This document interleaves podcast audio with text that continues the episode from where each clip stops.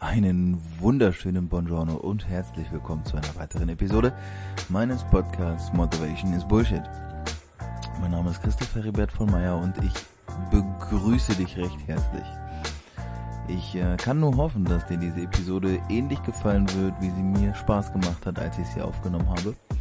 Und äh, möchte dich auch heute wieder mit einem ganz besonderen Gast vertraut machen. Und in diesem Sinne, sei gespannt und bleib dran Lerne, staune, wachse. Viel Spaß. Herzlich willkommen. Schön, dass du da draußen da bist. Schön aber auch, dass vor allem mein Gast dabei ist. Ich begrüße heute bei mir äh, Frau Herz. Zumindest ist sie so auf Instagram unterwegs. Ähm, der Name ist Alexander, Alexandra Beute. Du bist 28 Jahre, wenn ich das richtig äh, rausgehört richtig. habe. Ähm, genau. Und was du alles machst und was nicht und was dahinter steckt, das wirst du uns gleich nochmal natürlich ähm, alles ein bisschen ausführlicher erläutern. Ich habe herausgefunden oder herausgehört und gelesen, du hast einen eigenen Podcast, das ist schon mal sehr sympathisch. Du hast einen eigenen Blog, du hast eigene Seminare, Fotoshootings, du bist auch, also was heißt auch, du bist, glaube ich, auch als professionelle Fotografin gestartet irgendwann mal. Aber da ist, glaube ich, eine ganze Menge aufzuholen. Deswegen begrüße ich dich erstmal recht herzlich. Freue mich, dass du dir die Zeit nimmst. Und wenn du magst, Alexandra, dann leite dich doch selbst mit ein paar warmen Worten ein. Mensch, was für eine schöne Begrüßung. Vielen herzlichen Dank, dass ich da sein darf erstmal. Ich freue mich total, ähm, auch mal wieder ein Podcast-Interview mit einem Mann zu haben. Es ist ja doch äh, heutzutage auch so eine Frauendomäne. Ähm, und finde es total cool, jetzt äh, mit dieses Podcast-Interview zu machen. Ja, was mache ich alles? Ich habe so, ähm, ich habe so das Gefühl, ich habe irgendwie ganz viele verschiedene Talente und leite mich irgendwie immer ja so wieder in die nächste Phase, je nachdem, was gerade kommt. Ich habe mit 16 angefangen ähm, zu fotografieren und habe irgendwie so ge gemerkt, boah, das ist irgendwie total ähm, ja, da ist Spaß da, da ist irgendwie Leidenschaft da, wie cool wäre das, wenn ich das irgendwie ähm, beruflich machen könnte. Und dadurch, dass mein Papa Steuerberater war, hat er gleich gesagt, Alex, wir müssen das anmelden. Die Tochter vom Steuerberater kann hier nichts schwarz machen. Und dann hatte ich irgendwie mit 16 meine Firma und habe angefangen, ähm, Hochzeiten zu fotografieren, habe angefangen, Freundinnen zu fotografieren und bin irgendwie dann so über die Jahre dazu gekommen, dass immer mehr Menschen sich Kameras gekauft haben und gedacht haben, Mensch, ich möchte irgendwie auch Fotos machen. Und dann habe ich angefangen, Workshops zu geben für Anfänger, dann auch für Fortgeschrittene und es hat sich irgendwie so. Dann habe ich mich viel mit Brautpaaren beschäftigt, viel mit Hochzeitsplanung, habe mir so ein ganzes Team aufgebaut. Wir haben dann von Haare und Make-up über Einladungskarten, über Locationsuche wirklich alles mit den Paaren gemacht. Dann habe ich angefangen, mehr Vorträge zu halten über Hochzeitsplanung, über Selbstständigkeit, wie ich das überhaupt so jung geschafft habe und ja, vor drei Jahren war ich dann irgendwie an so einem Punkt, wo ich gedacht habe, jetzt wird mir fast schon wieder so ein bisschen langweilig. Ich bin ja eigentlich ursprünglich gelernte Grafikdesignerin oder habe die Ausbildung zur, zur Mediengestalterin gemacht und mich viel mit Grafik beschäftigt Wann hast du, sorry, dass ich da direkt einhake, da sind so viele Informationen, da muss ich zwischendurch mal, muss ich da mal äh, rein. Wann hast du denn die Ausbildung gemacht? Weil du hast mit 16, also vor zwölf Jahren, da hast du angefangen, dich selbstständig zu machen, weil dein Papa gesagt hat, wir machen nichts schwarz, aber dann hast du halt die Selbstständigkeit plus eine Ausbildung gemacht oder wie war das?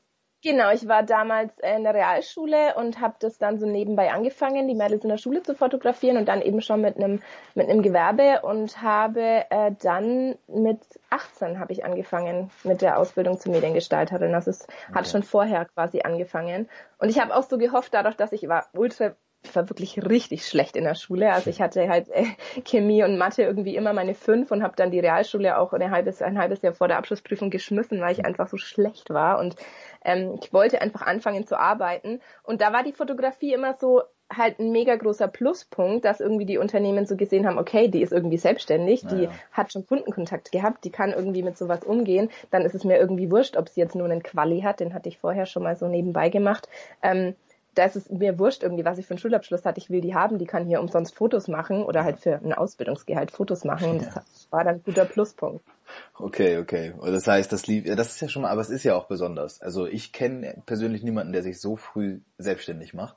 Ähm, ich kenne schon Leute, die auch irgendwie früh gestartet sind, mittlerweile durch den Podcast, aber es ist ja schon ein Schritt zu sagen, ich mache das jetzt wirklich dann auch schon mit 16 irgendwie so für mich und du, du, du kanntest dich ja wahrscheinlich damals auch mit dem ganzen Business noch nicht so wirklich aus, oder? Also dadurch, dass meine Eltern beide selbstständig waren, schon immer bin ich irgendwie da so in eine ganz eigene Art und Weise oder in eine ganz eigene Denkweise der Selbstständigkeit reingerutscht. Für mich war Selbstständigkeit immer was, was leicht ist, mhm. was Spaß macht, wo ich mein volles Potenzial ausnutzen kann und wo ich einfach jeden Morgen gern aufstehe, um das zu machen, was ich eh gern mache und mein Papa hat ja auch einfach immer ein unfassbar gutes Verhältnis zu seinen ganzen Mandanten und so. Deshalb wusste ich auch, boah, die Kunden, die bei mir Fotoshootings machen, die sehe ich gar nicht so als Kunden mit irgendwelchen Kundennummern. Das habe ich auch bis heute nicht, sondern das sind eigentlich eher ja Freunde, weil die haben ja irgendwie auch ein Interesse an dem, was ich mache und wie ich sie sehe. Von daher sollte sich für mich einfach alles immer leicht anfühlen. Ja. Da bin ich da irgendwie so reingerutscht, weil ja, mein Papa eben meinte, boah, du musst dann irgendwie das gleich anmelden oder das können wir irgendwie nicht. Ich habe mit 15 Euro pro Stunde an oder für 15 Euro ein ganzes Fotoshooting gemacht früher. Und er hat gesagt, nee, das, das müssen wir aber gleich irgendwie, wir bringen das in trockene Tücher, dann kann da keiner was sagen. Ja, und das war dann eigentlich immer bei jedem Job, den ich dann auch äh, angefangen habe, halt immer ein riesengroßer Pluspunkt, dass die Leute echt gesehen haben, okay, die hat schon mal selber eine Rechnung geschrieben, die weiß, wie man mit Kunden spricht. Also es ist ja viel, was, was, was andere erst in der Ausbildung natürlich auch lernen. Ja, genau. Das ist, das ist ja das eine. Ähm, du hast mit 18 ja dann aber doch noch diese Entscheidung getroffen, diese Ausbildung zu machen.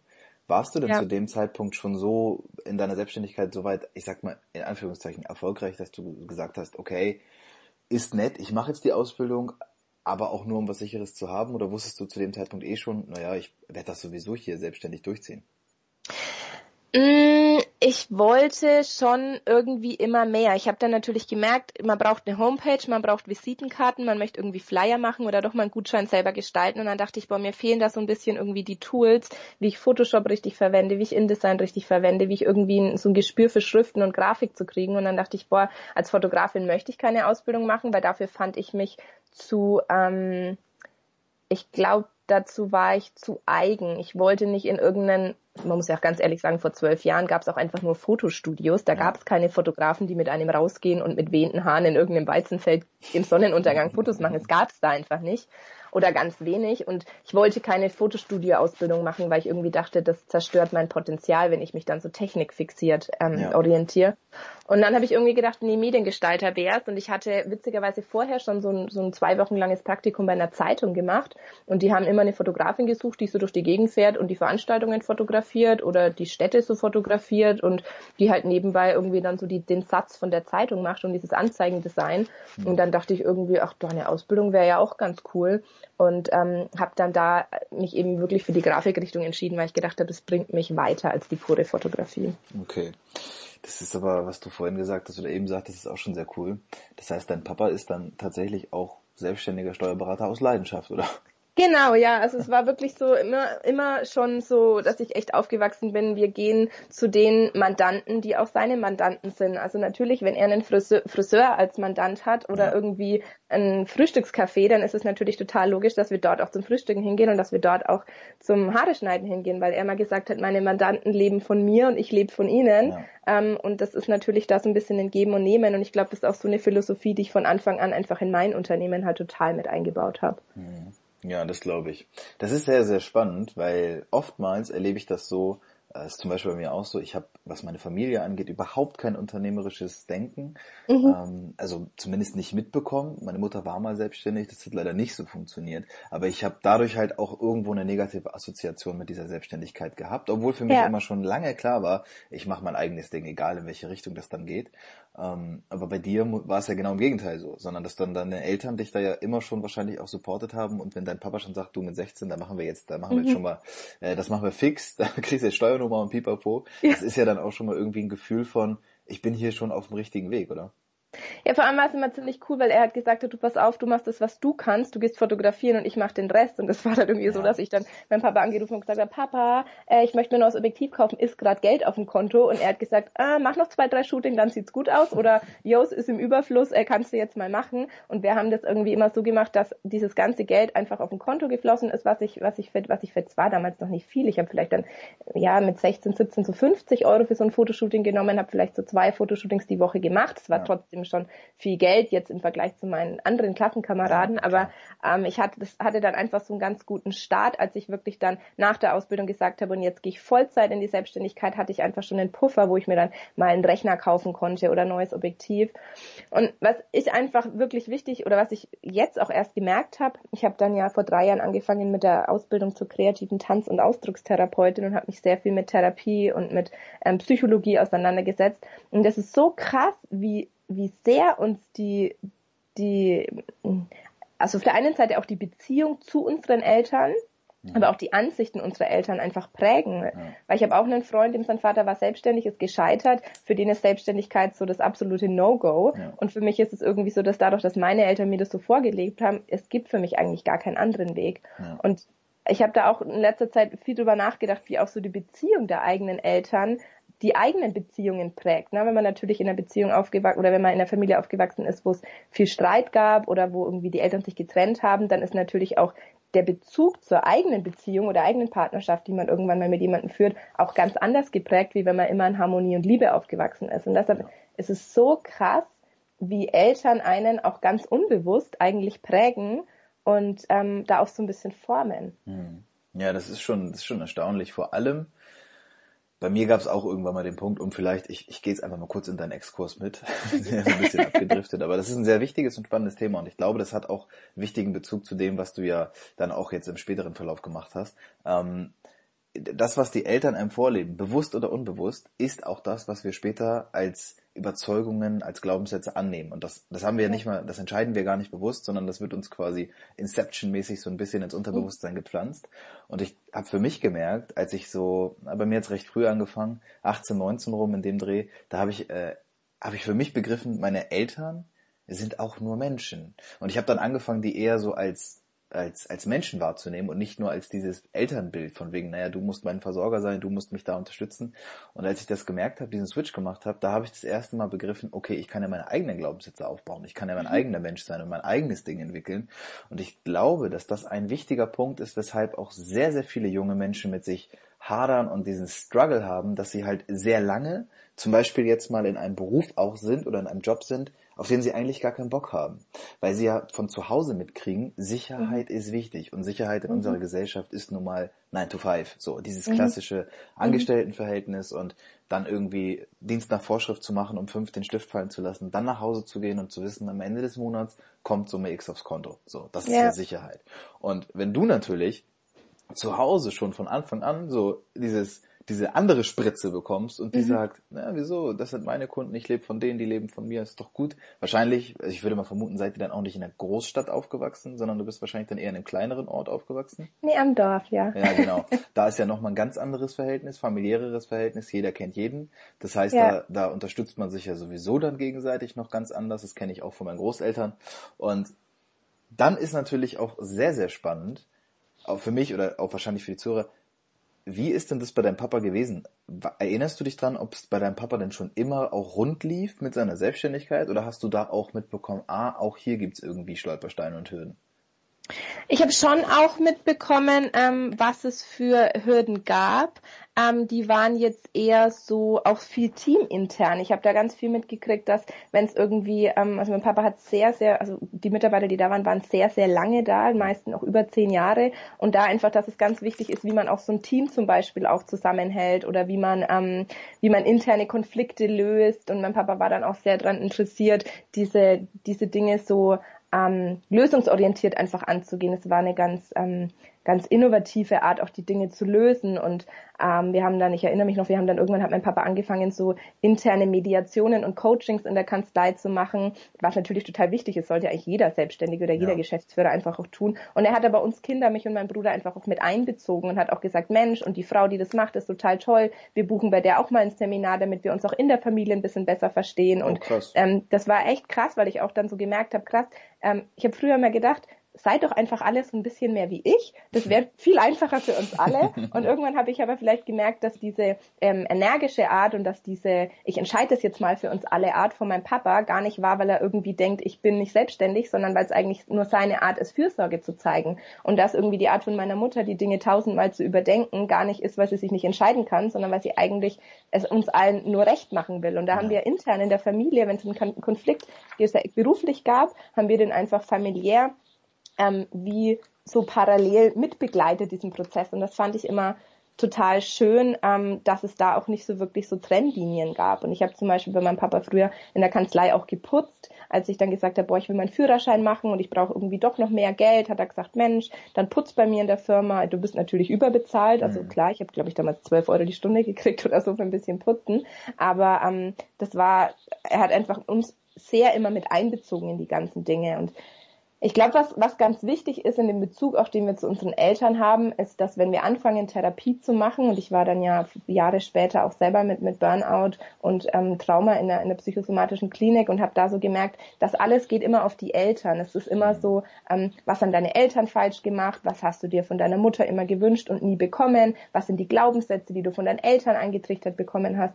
Und ich merke aber, wenn ich jetzt so wenn ich es jetzt betrachte mit ein bisschen Abstand, dass wir uns vielleicht auch manchmal auf die positiven Glaubenssätze unserer Eltern fokussieren sollten, weil wir sind immer nur mit diesen Glaubenssätzen so negativ, die negatives Trendwort gerade, wir müssen das alles auflösen, aber es gibt halt ganz viele positive Glaubenssätze oder ich sage immer lieber ähm, Werte, mhm die wir auch bekommen haben und für die wir auch dankbar sein könnten. Mhm. Weil wenn wir Eltern aus der Therapie betrachten, dann können es Eltern eigentlich nur falsch machen. Ja. Lieben sie uns zu viel, dann genau. sind wir eingeengt, lieben sie uns zu wenig, sind wir vernachlässigt. Du kannst es eigentlich nur falsch machen als, als Eltern. Ja. Und deshalb finde ich es ganz wichtig, auch mal da so bei sich zu gucken. Und ich habe neulich so einen schönen, schönen Interview auch ge ge gelesen von jemandem, die gesagt hat, es heißt nicht, wenn, wenn jemand sagt, schau mal in deiner Kindheit, was da schiefgelaufen ist, dass deine Eltern alles falsch gemacht haben, sondern dir hat damals vielleicht einfach die Distanz dazu gefehlt, ähm, zu merken, dass du die Dinge damals gar nicht anders verstehen konntest. Mhm.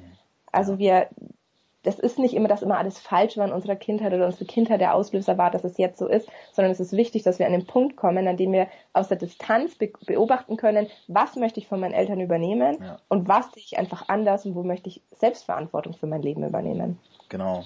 Das ist ein sehr, sehr schöner Punkt. Das ist vor allem wichtig, diesen Abstand. Ne? Also bei mir zum mhm. Beispiel ist es so, ich habe ähm, ich musste, sagen wir musste, sehr, sehr lange auch ähm, zu Hause noch mit meiner Mutter zusammen wohnen, weil da ein finanzielles Abhängigkeitsverhältnis leider mhm. andersrum, als man sich vielleicht vorstellen würde, ähm, vorhanden oh, okay. war. Und ich habe aber sehr früh für mich diese Verantwortung übernommen. Ne? Ich hab, mhm. bin, ich bin so auch aufgewachsen mit so viel Liebe und Zuneigung von der Seite meiner Mutter vor allem, aber auch, dass ähm, dass für mich ganz klar war, dieser Wert, also ich nenne es dann halt für mich irgendwann später Glaubenssatz, diese mhm. absolute, unbändige, bedingungslose Loyalität jemandem gegenüber. Ich sage halt nicht, ich bin dankbar dafür, dass meine Mutter mir das Leben geschenkt hat, weil das ist etwas, wofür ich tatsächlich nicht unbedingt dankbar bin, weil das damit habe ich wirklich am wenigsten zu tun gehabt, aber dafür, wie ich aufgewachsen bin. Und mhm. ich habe genau das, was du gerade beschrieben hast, habe ich dann für mich auch mal sortiert und habe gesagt, okay, ja, da sind echt viele Sachen passiert, die wenn man es mal von außen betrachtet, wahrscheinlich echt scheiße für ein Kind waren.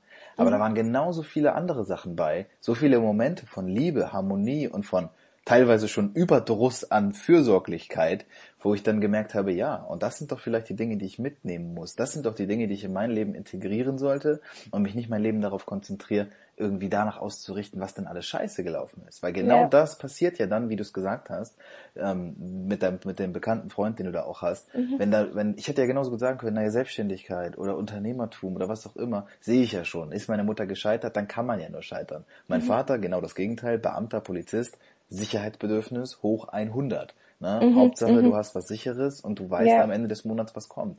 Aber entscheidend ist, auch da die positiven Seiten mitzunehmen. Wie kann ich denn beides vereinen? Ne? Aber wie war das für dich, wenn du gesagt hast, da war auch so diese finanzielle Abhängigkeit, dass du gesagt hast, boah, ich, ich liebe dich für alles, was du mir gegeben hast und ich möchte eigentlich aus Loyalität ja deshalb auch für dich sorgen, weil du mhm. so lange für mich gesorgt hast. Wie kann ich das für mich lösen? Also verstehst du, was, was ja. war da der Punkt, wo du gesagt hast, und jetzt merke ich, meine Liebe wird nicht weniger, auch wenn ich mich aus dieser Abhängigkeit löse. Und sie ja dann auch so ein bisschen dem eigenen Schicksal überlasse. Ja, sagen wir so, ich habe sie nicht dem überlassen können ähm, mhm. weil das wirklich auf einer sehr sehr schlechten Ebene gewesen wäre für sie. Mhm. Also und ich habe aber für mich, ich musste für mich an einem, ich, es gab einen Punkt, da war ich glaube ich, wenn ich heute 26 bin, ich glaube da war ich 21 in etwa mhm. und da musste ich an so einem Punkt entscheiden, okay, wie gehe ich jetzt damit um? Ich habe zu dem Zeitpunkt noch studiert Wirtschaftspsychologie an der Privatuni, sehr teure, sehr, sehr teures mhm, Unterfangen, okay. was ich dann auch ein knappes halbes Jahr später abgebrochen habe mhm. und was auch eine gute Entscheidung war, weil ich sehr sehr gefangen war in diesem Muster, ohne ja. zu begreifen, was los ist und ich habe immer gemerkt, okay, solange ich finanziell Druck verspüre, wird das hier alles nicht funktionieren. Ich habe ja. also für mich das, was ich gerade beschrieben habe, ein bisschen sortiert und geordnet. Damals halt noch sehr unbewusst, damals kannte ich ja. auch Persönlichkeitsentwicklung nicht, aber als ich dann angefangen habe, diese Sachen kennenzulernen und begriffen habe, da draußen sind Menschen, die sich die, die beschäftigen sich tatsächlich mit diesen Themen, die erzählen mir dann gewisse Sachen zu Werten, Glaubenssätzen mhm. oder auch zu Eltern oder was auch immer. Da habe ich dann begriffen, okay, es ist ganz ganz wichtig für sich den Abstand zu wahren, bin dann halt auch ausgezogen, habe mein Ding gemacht, musste natürlich auch für sie dann Abstriche machen mhm. und habe dann aber für mich begriffen, dein eigenes Leben, du bist immer der wichtigste Mensch in deinem Leben und das musst mhm. du verstehen. Ansonsten wirst du niemals wirklich vorankommen. Und das war so ein, sag ich mal, so ein ja. ja Key Point so in meinem Leben ich finde es ganz geil, wie du es gerade erzählt hast, weil, weil du sagst, dass du damals das Wissen ja eigentlich noch gar nicht hattest, was du jetzt mit der Distanz drauf hast. Aber ja. wir haben, als, wir haben auch, wenn wir diese Persönlichkeitsentwicklung, wenn die noch nicht so wirklich angefangen hat oder wenn wir dann noch nicht so tief drinnen sind, wir haben ja trotzdem einfach Impulse oder so Intuitionen, wo wir sagen, Mensch, ich mache das jetzt einfach und ich glaube, in ein paar Jahren wird vielleicht so ein Moment kommen, da werde ich verstehen, warum ich es gemacht habe. Und es ja. ist so schön, wenn man sein Leben so rückwärts versteht, wenn man ja. sich auf die, die Impulse einfach so verlassen kann und dementsprechend handelt und Jahre später sagt, Menschen, jetzt kann ich dir eigentlich auch erklären, warum, weil jetzt habe ich das Wissen dazu. Ja, genau. Das ist, und das ist verrückt. Es ist wirklich, also im Sinne von verrückt, weil du genau, wie, wie du es gerade sagtest, man betrachtet sein Leben ja genau andersherum. Also ja. man verrückt einmal den, den äh, Status quo und sagt, okay, was mhm. ist eigentlich passiert? Und wenn ich heute retrospektiv darauf zurückblicke, was denn passiert ist und auch das in meiner Kindheit sortiere, dann merke ich eben genau das. Es ist nur die Frage, wie stehe ich heute zu den Ereignissen? Weil die Ereignisse, die mir damals passiert sind, das sind menschliche Fehler, die da unterlaufen sind. Die könnten mir und dir, jedem genauso gut passieren. Eltern sind nur Menschen und das war so ganz, ganz wesentlich. Und deswegen finde ich es sehr schön, dass du, wie du eingangs schon sagtest, dieses positive Verhältnis von klein auf mitbekommen hast, dass deine, dass deine Eltern und dein Papa da mit seiner Firma, aber auch, dass er diese Weitsicht hatte, zu sagen, ja. wir holen uns jetzt hier jemanden rein und der hilft uns dabei, einen weiteren Blick zu bekommen und dass er dann aber auch nicht davor scheute, das in eure Familie zu integrieren, das finde ich ist echt extrem lobenswert, vor allem wenn man überlegt, dass das damals auch noch nicht so populär war, wie es heute ist. Ne? Ja, das ist echt krass. Also ich habe da wirklich extrem viele Werte und extrem viele Dinge ganz unbewusst, glaube ich, mit auf den Weg gekriegt. Und wir haben, glaube ich, alle in unserem Leben so ein, so ein Ab Abkapselungs- ähm, eine Abkapselungsphase von unseren Eltern, wo dann vielleicht auch irgendwie auch so Wut kommt und sagt, oh, die machen alles falsch oder das ist jetzt, ich brauche jetzt meinen Raum und ihr versteht mich nicht. Und ich habe immer versucht, mich gegen meine Eltern früher total aufzulehnen, aber sie haben es irgendwie immer nicht zugelassen, weil sie waren einfach immer relativ entspannt. Aber wir hatten natürlich auch andere Schwierigkeiten ähm, in der Familie, das ist natürlich ganz logisch. Da gibt es natürlich immer zwei Seiten, mit denen man aufwächst. Bei mir war es Gott sei Dank überwiegend sehr, sehr, sehr positiv. Und ich glaube, ich war auch Jahre später auch erst ähm, habe ich diese, diese Erkenntnis gehabt, wie viel wert das eigentlich ist, weil so schlimm es auch klingt, es ist ja eigentlich normal. Für mich gab es ja nur diese Familie und ja. dieser Blick auf die Dinge. Und erst als ich mich mit anderen Menschen und denen ihren Geschichten auseinandergesetzt habe, wusste ich, dass die Geborgenheit und diese Umsicht, die ich auch in meinem, meiner Familie erfahren habe, eigentlich was total ähm, Besonderes und Außergewöhnliches mhm. ist. Und da eine Dankbarkeit auch dafür zu entwickeln, die kam bei mir Gott sei Dank äh, relativ früh dann schon, weil es gibt ja natürlich zu der Seite auch noch eine andere Geschichte. Ich habe vor sechs Jahren meinen Papa dann beim Sterben begleitet. Also mein Papa wurde sehr kurzfristig sehr krank und ist nach ähm, drei, vier Monaten ähm, an einem ganz, ganz komplizierten, komplexen Krankheit gestorben. Und als dann erst so alles zusammengebrochen ist und wirklich dieses Familienkonstrukt, wie es auch war, und in dieser Liebe und in dieser Fülle und in dieser Dankbarkeit und Nachsicht, wie wir gelebt haben, als dann plötzlich so dieses Leittier davon ja. weggebrochen ist, hat sich natürlich unser, komplettes Familiensystem verschoben, weil jeder versucht hat, dieses Loch zu füllen, aber gleichzeitig dieses Loch auch da zu lassen, um wirklich auch zu merken, es fehlt was. Und wir sind da in ganz unterschiedliche neue Rollen geschlüpft. Und erst nach der Trauer, oder was heißt nach der Trauer, Trauer ist, glaube ich, auch sowas, was einen ja ein Leben lang begleitet, aber erst nach diesem intensiven Trauerprozess, sage ich mal so nach vier Jahren oder so, konnte ich nach Abstand zum Betrachten, krass, was ist eigentlich alles an Liebe noch da und was ist eigentlich alles an Werten da, mhm. die für mich vorher normal waren und von denen ich jetzt erst merke, seit sie nicht mehr da sind, wie kostbar sie eigentlich waren. Mhm. Ja, das ist extrem, äh, sehr, sehr hm, spannend ist nicht das richtige Wort, aber ich, ich habe ja bis jetzt zu dem Zeitpunkt, als du es gerade erwähnt hast, gar nicht gewusst, dass dein Papa nicht mehr lebt. Also ja. ich habe es als jetzt, wo du es ja gerade gesagt hast, war für mich die Information auch komplett neu. Und dann ja. habe ich gerade überlegt, als du es gesagt hast, so wie du auch über ihn gesprochen hast, hätte ich das auch in der Situation nicht heraushören können. Klar, du hast ja nicht die Vergangenheitsform benutzt, aber für mich wirkt es und, und hört sich das so an, als wäre auch noch einfach ein ganz großer Teil, ein riesiges Stück von ihm, das einfach in dir ja auch weiterlebt. Ich bin eigentlich, was sowas angeht, sehr vorsichtig mit, de, mit, dem, mit solchen Ausdrücken, aber für mich wirkt es so, als hättest du so viel Positives von ihm übernommen das, ja, dass das, für, das ist extrem schön und sehr, sehr wertvoll. Es ist ein sehr, sehr schön, dass du es sagst. Es ist wirklich ein, ein, sehr spannender Prozess, der da auch passiert ist. Ich dachte früher immer, ja, man ist tot und dann ist man tot, so ungefähr. Aber ich glaube, dadurch, dass ich wirklich auch ähm, diesen Prozess mitbegleitet habe von dem Moment, als er gestorben ist, bis er dann, er ist auch zu Hause hier bei uns gestorben, bis er dann noch abgeholt wurde. Und das war ein sehr, ähm, sehr intimer und ähm, sehr einschneidender Prozess in meinem Leben auch, ja. der, den ich aber auch mit sehr viel Dankbarkeit ähm, begleitet habe. Also ich habe nie irgendwie gesagt, boah, jetzt ist es scheiße, ich meine, klar, es ist scheiße, dass ja. es so ist, aber ich bin so dankbar dafür, dass ich in dem Moment dabei war, als er gestorben ist und dass ich, dass ich alles tun konnte quasi. Also ich habe mich zwar immer hilflos gefühlt, weil du irgendwie nichts tun kannst gegen so eine Krankheit, ja. die dich von innen auffrisst, aber ich konnte irgendwie doch so viel tun. Und was mein Papa zum Schluss zu mir gesagt hat, war, ich ernte jetzt das, was ich mein Leben lang gesät habe. Mhm. Und das ist so bitter, dass es in deinem Sterbeprozess passieren muss. Ich meine, er ist mit 47 Jahren gestorben, Boah. aber es ist irgendwie auch so schön, dass du gerade in der Phase, in der du von, von dieser Erde physisch jetzt sage ich mal gehst, mhm. ähm, dass du da das ernten kannst und dass das ein so heilsamer und so liebevoller Prozess auch sein kann. Und was danach passiert ist, ist so, dass ich, ich habe extrem so getrauert, wie er gelebt hat. Ich habe zum Beispiel die ganzen Nächte lang nicht mehr geschlafen, sondern nur noch gearbeitet. Und mhm. irgendwann hat meine Mama zu mir gesagt, naja, der Papa ist doch auch immer erst um zwölf oder eins ins Büro, um den Vormittag noch mit mir gemeinsam zu verbringen. Mhm. Und es hat dann die ganze Nacht durchgearbeitet, weil er gesagt hat, da klingelt kein Telefon, da kann er durcharbeiten. Und ich habe die Musik laut gehört und ich habe dann irgendwie auch angefangen, die Zigaretten zu rauchen, die er raucht. und habe irgendwie so gemerkt, ich kann mich da wie in so, Achtung, esoterisch, in seine Energie flüchten. Und irgendwann ja. habe ich gemerkt, dass ganz viel von seiner Energie auch in mir ist. Und es ist so schön, wenn jetzt auch seine Mitarbeiter von früher oder Freunde der Familie auch sagen, boah, ich sehe da den Papa in dir, weil ich wirklich merke, dass ich glaube, ich habe es in der Schule mal in Physik, wenn ich aufgepasst habe, gelernt, Energie verwandelt sich nur, die löst sich nicht auf. Genau. Und ich glaube, es hat einen Grund, warum da außen der Wind weht und das Meer sich bewegt, weil ich glaube, das ist alles einfach Energie und ich glaube, dass die Energie eines Menschen, wenn er diese Erde verlässt, auf die Menschen, die mit ihm gelebt haben, irgendwie übergeht. Und auf der einen Seite hat er, glaube ich, eine Lebensfreude in meinem Leben mitgenommen, die ich nie wieder wiederbekommen werde. Also die ist einfach weg, dass ich auch sage, ich kann da jetzt nicht so naiv drüber nachdenken, weil ich weiß, das Leben könnte morgen vorbei sein. Also das ist mir schon sehr bewusst einfach, wie schnell es auch gehen kann. Und auf der anderen Seite habe ich aber ganz viel Energie gekriegt, die vorher einfach in der Form noch nicht bei mir war. Ja ähm, sehr, sehr krass. Mir, ich habe tatsächlich gerade das erste Mal in einem Interview, glaube ich, Gänsehaut bekommen, als du das erzählt hast. Also es ist eine sehr starke, nein, nicht das erste Mal. Ich habe es auch, da ging es auch um eine ähnliche Geschichte, da ist auch der ja. Papa sehr früh verstorben. Für mich ist das, ich bin ja auch erst 26 und mhm. wenn ich überlege, jetzt vor vier, fünf Jahren, bei mir wäre, wäre ein Elternteil schon gestorben, das wäre für mich, das wäre die, das wäre die Hölle auf Erden gewesen.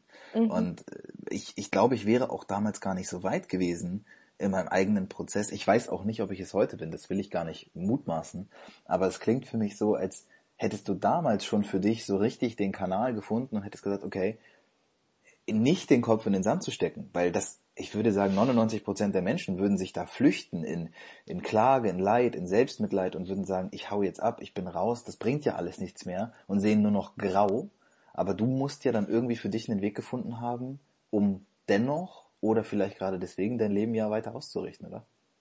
Ich bin schon ziemlich hart zusammengesackt. Also ich habe ähm, ich habe das erste Jahr überhaupt gar nicht geweint. Ich habe permanent nur versucht, mich um meine Mutter zu kümmern, mich um meinen Bruder zu kümmern. Alles irgendwie war dann natürlich auch mit dieser Kanzlei war dann plötzlich da, die wir ja nicht so weiterführen konnten und ähm, die musste dann verkauft werden und es war irgendwie so viel Trubel überall und ich habe so versucht an allen Ecken und Enden irgendwie zu versorgen. Also ich war mir so Unterversorgungsnot. Ich musste mich irgendwie zerreißen, aber nicht, weil ja. ich es musste, sondern weil ich so hilflos war. Ich konnte, glaube ich, ich hätte mich nicht hinsetzen können und hätte irgendwie jetzt einfach anfangen können, sage ich mal, zu trauern oder zu keine Ahnung. Das war für mich einfach total ähm, unverständlich ähm, oder unvorstellbar, mich einfach hinzusetzen und zu sagen, ich weine jetzt einfach mal. Deshalb bin ich dann so eine so einen äh, ich muss jetzt was tun verfallen. Ja, ja und dann kam Genau, und dann kam irgendwie wirklich ähm, diese Phase, dass ich nicht mehr in meine Trauer gefunden habe und in einem kompletten Verdrängungsprozess gelebt habe oder dieser, der, dieser Verdrängungsprozess über, über wirklich zwei Jahre ging, bis mein Körper dann immer, immer wieder was hingepfeffert hat. Dann kam erst ähm, eine heftige Grippe, die dann zu einer Herzmuskelentzündung wurde, dann gab es die ersten Nächte auf der Intensivstation, dann kam der erste Bandscheibenvorfall, dann gab es die Herzbeutelentzündung, Und dann wirklich hat irgendwann eine Osteopathin zu mir gesagt, dein Körper trauert von innen. Also mhm. es ist so, als würde dein kompletter Körper leiden, aber du lässt es einfach nicht zu. Ja, und dann ähm, bin ich auch, es wurde, wurde immer schlimmer. Ich habe dann gedacht, nein, ich arbeite, ich arbeite, ich arbeite. Und mein Körper hat gesagt, na gut, wenn sie weiterhin arbeitet, dann machen wir halt mal irgendwas, dass sie nicht mehr arbeiten kann. Mhm. Und da ich mich vom Bandscheibenvorfall nicht so wirklich habe äh, einschränken lassen, ähm, habe ich dann Panikattacken bekommen und wirklich extreme Flashbacks zu dieser ganzen schlimmen Intensivstationzeit und habe extrem so ein Krankenhaustrauma aus der Zeit auch gehabt, was ich wirklich komplett verdrängt habe und ähm, bin dann wirklich so handlungsunfähig geworden, dass ich über zwei, drei Monate das Haus nicht mehr verlassen konnte. Ich konnte nicht zum Briefkasten laufen, ich konnte gar nichts, aber ich war immer noch dieser Meinung, es ist alles nicht so schlimm, was passiert ist, es gibt viel Schlimmeres auf der Welt, stell dich nicht so an und habe dann so ein bisschen rumgetümpelt, ambulanter Psychotherapie und habe dann aber irgendwann gemerkt, okay, ich brauche jetzt einen Cut. Der Leidensdruck ist so hoch. Es fragen mich auch immer viele, viele, viele Menschen auch im Podcast, wann merke ich, dass ich in eine Klinik muss, wenn dein Leidensdruck so hoch ist, dass du was ändern musst. Und ich konnte dann relativ schnell ähm, zehn Wochen stationär in eine psychosomatische Klinik, die mich erstmal damit ja, ich hatte so das Gefühl, ich, ich gehe mit einem Symptom rein oder mit zwei, ich kann nicht schlafen, ich habe Panikattacken. Und dann hatte ich aber plötzlich irgendwie 25 Baustellen, wo ich mir gedacht habe, scheiße, und das ist irgendwie auch noch und hier ist auch noch und da ist noch irgendein Trauma und da ist noch irgendwie eine Depression dahinter und ein Burnout würden jetzt vom Job würde man eigentlich sagen, es ist ein Burnout und dann hatte ich die körperlichen Symptome auch noch und dann stand ich vor so einem kompletten Wrack irgendwie. Also es war echt. Der Körper ist einmal runtergefahren, Körper, Seele, Geist haben einmal gesagt, alles klar, Alex, bis okay, hierhin, ja. jetzt Schluss. Ja. Wann war das? Vor drei, vor vier? Wann war das? 2014. Also oh, okay, 2013 ja. war es, war es heftig, 2014 bin ich dann im Februar in die Klinik, ja.